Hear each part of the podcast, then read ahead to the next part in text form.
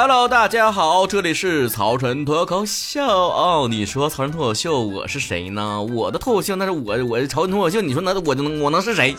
最近很多人催更，哎呀，我只有在你们催更的时候才知道，还原来这个节目还有人听啊！哎呀，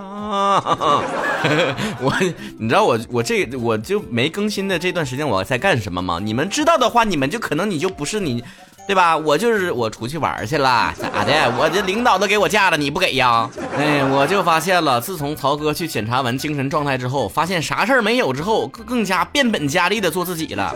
我就总感觉自己神经兮兮的。但是后来我发现，当代年轻人，对吧？互联网上的人的精神状态，我发现这个疯癫的世界离我想象中的越来越近了啊！这符合我的这个预期。大家伙一起发疯嘛，没事儿的。你这与其精神内耗，不如一起发疯，是吧？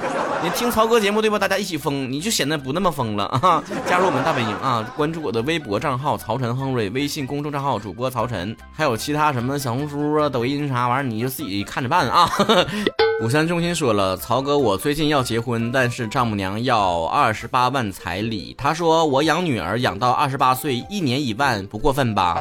我应该怎么办呢？我拿不出来呀！哎，你这事儿就得让曹哥上是吧？曹哥三十五岁，我妈养我花了三十五年，是吧？我三十五万我多出来的，我就不管你要了啊，丈母娘啊，未来丈母娘啊，谁妈养谁还不花点钱呢？你说这玩意儿？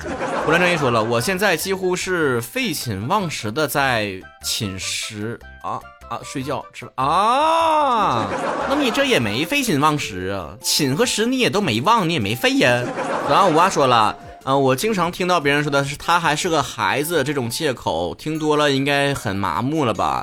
曹哥有遇到这种情况吗？你会如何应对呢？哎呀，我就发现这种话题我早就说过了，如何应对熊孩子、熊家长啥的，他有借口你没有啊？啊，无能的人吧。总能在自己不同的人生阶段找到相应的借口啊！他不行吧？他年轻的时候就说：“哎呀，我还太年轻了啊！”等他岁数稍微大一点，就说：“哎呀，老了不中用了。”就算等他爬进棺材那一天，他都得漏口气儿，然后张个嘴说的：“死者为大。”娜娜说。曹哥看完你的小说，有感而发，初恋都是遗憾的，虽然很唯美，不过或多或少都有遗憾。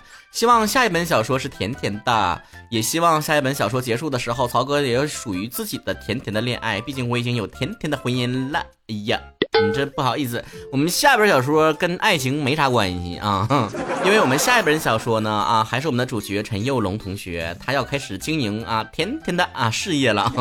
虽然说呀，《乍见之欢》的反响挺好的，但是关于爱情这个话题，曹哥似乎想说的话已经说完了啊，一滴也没了。流年爸爸说：“曹哥，我看到一个段子，看一次笑一次，分享给你。不懂就问，女孩子矮叫萝莉，男孩子矮叫什么？”答：炊饼，刚出炉的炊饼。你你觉得你挺搞笑是不是啊？你发给我一个这样一个关于矮子的这个这个段子是什么？居心何在啊？告诉你别想给我往外砸，你知道吧？长得矮你就炊饼，加刚出炉的炊饼。你我跟你讲，你我我是男炊饼，你就是女炊饼。你别以为你是萝莉，谁告诉你长得矮就是萝莉了？这是充分不必要条件。哎。必要不充，反正就是你无法推导出来，他矮就是萝莉。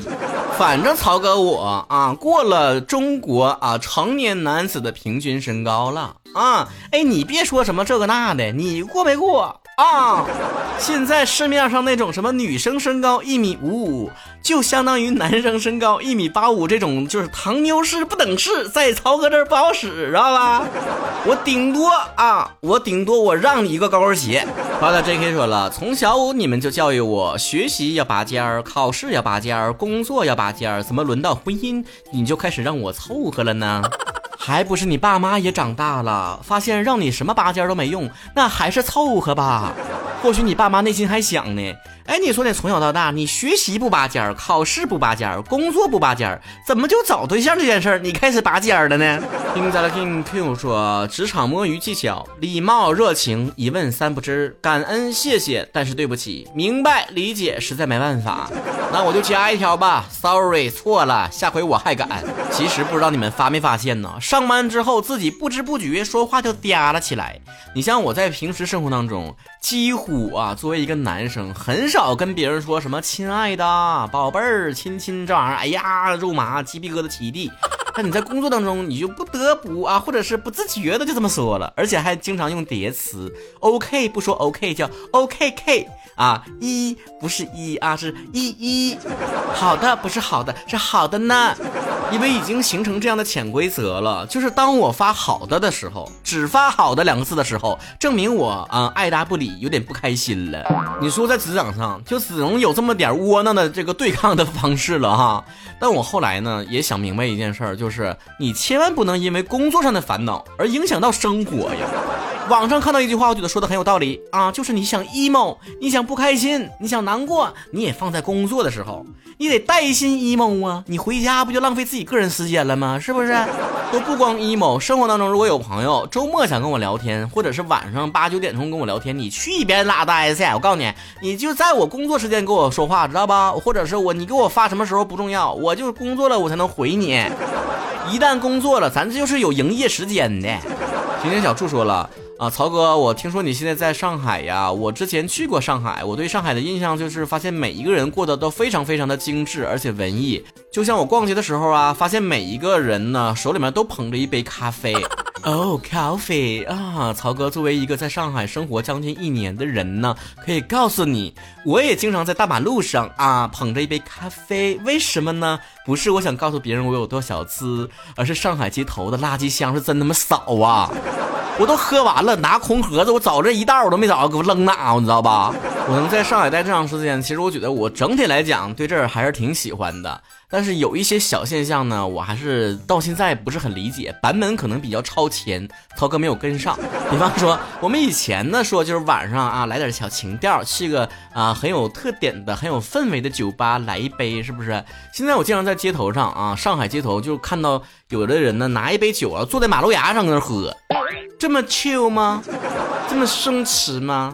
不行，下回曹哥也试一下。那这玩意儿，你就搁外面喝了，喝多了，你搁这马路牙直接吐了，多方便。